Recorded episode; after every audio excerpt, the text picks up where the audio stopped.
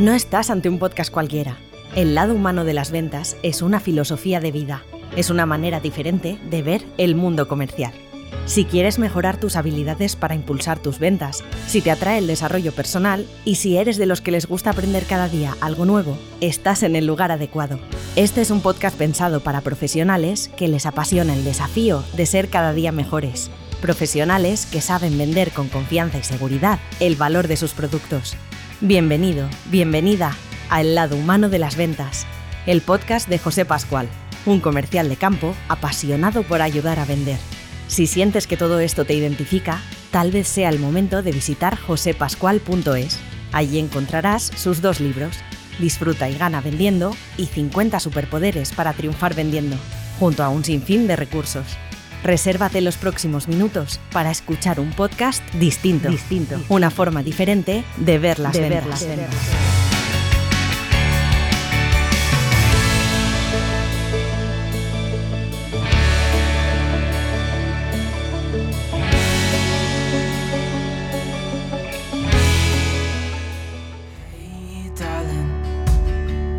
Can I tell you what's been on my mind?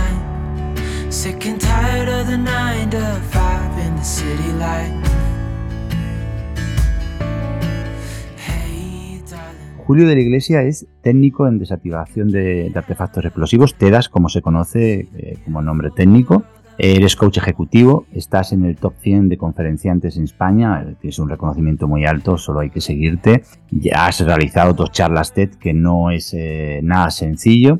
Eh, trabajas con las empresas más importantes de España, empresas como Danone, bueno, en fin, empresas muy importantes que cotizan en el IBEX 35 y a las que es muy difícil llegar si no aportas de verdad gran valor. Colaboras eh, con Es Radio, con Onda Cero, mm, has sido policía, en definitiva lo eres, porque para, para ser TEDAS tienes que ser policía, bueno, boina verde, eh, em, empleado de banca, maestro ninja, activista de Greenpeace, algo que, que me parece muy interesante para describirte también, eh, formador en, la cárcel, has formado, has ayudado a otras personas en, el ámbito de, la cárcel, has escrito un maravilloso libro que es eh, El miedo es de valientes y es eh, un poco lo que te está dando ahora mismo muchísima visibilidad, ese fantástico libro.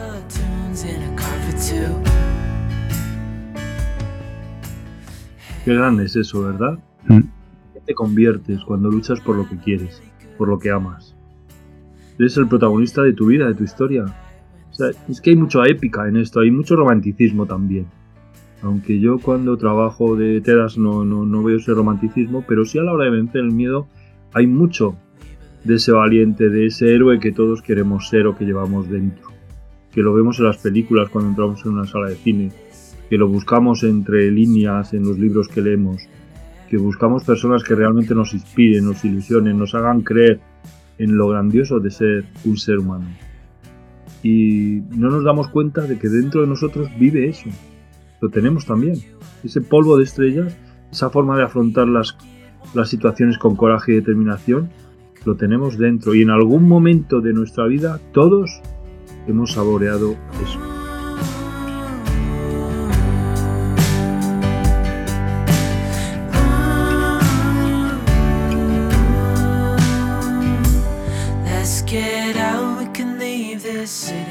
El lado humano de las ventas.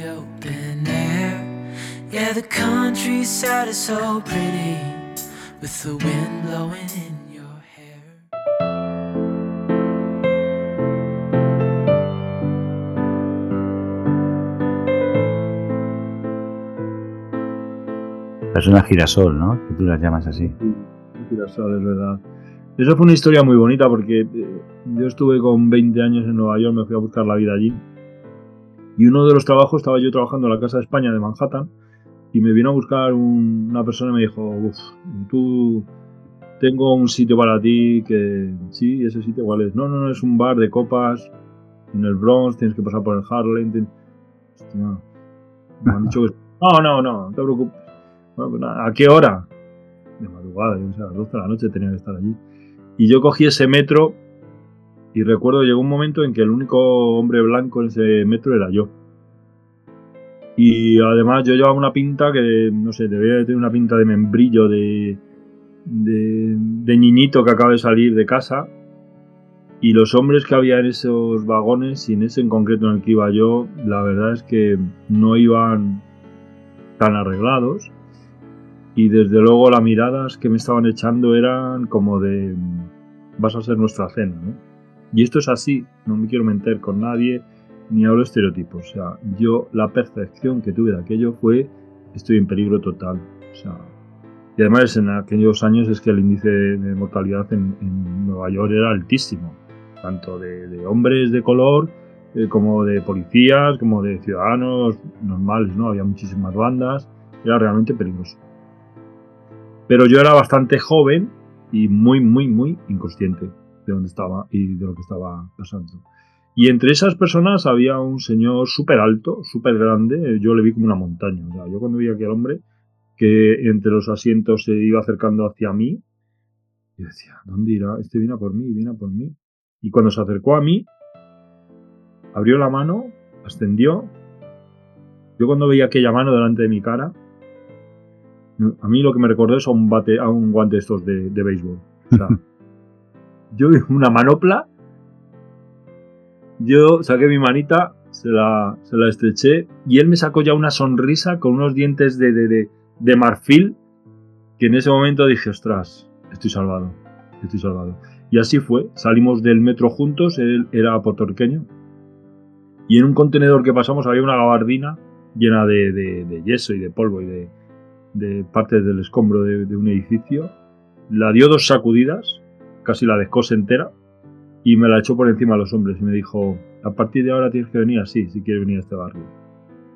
Y pasamos por todas las esquinas con esos hombres calentándose en bidones de, gasolina hasta que llegamos a ese sitio y, fue todo un destino, ¿no? Porque fue compañero mío de trabajo, íbamos los dos al mismo sitio. Y la verdad es que ese hombre cada vez que sonreía para mí era como ver la luz, siempre te hablaba desde la parte positiva, em, aceptaba todo lo que decías, te entendía sin hablar, te protegía constantemente.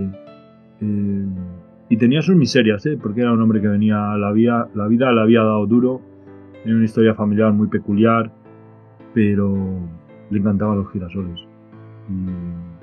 Y, para mí las personas que son así, que, en el mundo las hay, que se giran siempre hacia el lado positivo, que no te juzgan, que te aceptan, pues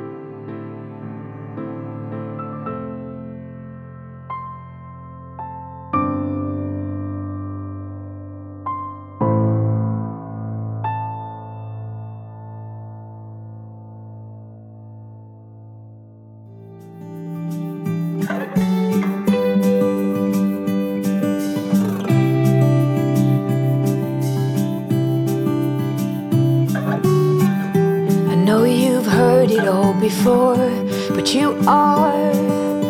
personas girasoles. Cuando tú has trabajado esto, tu discurso, y has trabajado tu imagen, y te encuentras a gusto con la imagen que proyectas y con el discurso que quieres dar, ahora no se te olvide de que tú estás ahí para impactarme a mí, para ayudarme a mí. Deja de mirarte ya el ombligo y ponte en modo ayuda. Saca ese héroe, ese valiente y ponte a ayudarme a mí, que yo tengo que entender esto que tú me estás explicando, que me tienes que llegar al corazón, que me mires a los ojos, que no te escondas. Da dos traguitos de agua, que cuando tú tragues un poquito de agua tu cerebro va a entender de que las cosas no, no son tan malas porque estás bebiendo. Da dos palmadas rápido antes de salir a la escena. Vocaliza bien. Entrena antes de salir.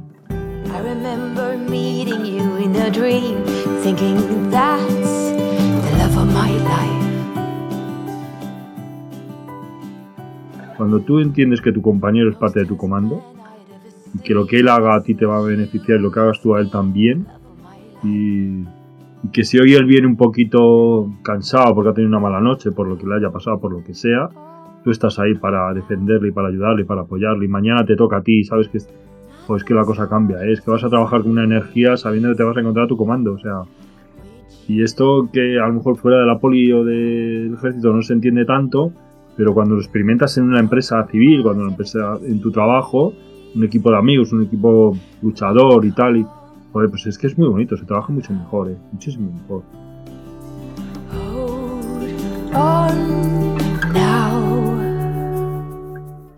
Pero mi libro tendrá parte de esos libros, por supuesto, porque la mayoría los he leído, pero viene de mi experiencia personal y de la que he visto en otros que conmigo han estado ahí en situaciones donde lo más normal era tener miedo. Eh,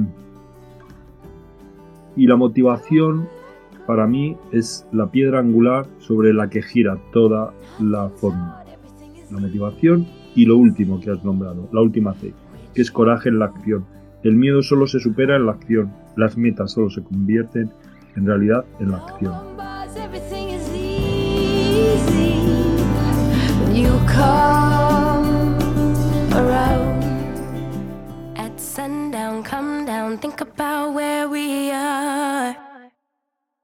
It's a long way, way up to everything that we want.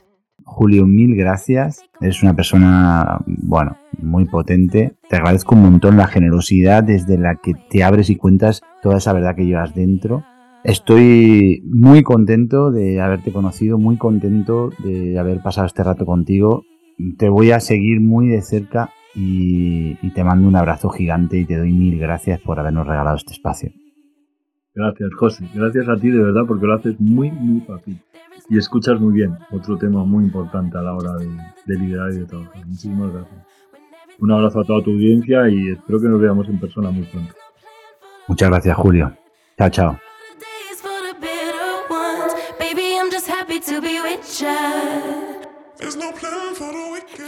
Has escuchado El lado humano de las ventas, un podcast de José Pascual. There's a price to pay to get enough things we want. But if we take a moment to get closer, closer to the things we need, we wouldn't need them, need that, looking at the things we have. Stay here under the palm trees. Won't you lay here, lay here with me? Baby, there's no plan for the wicked.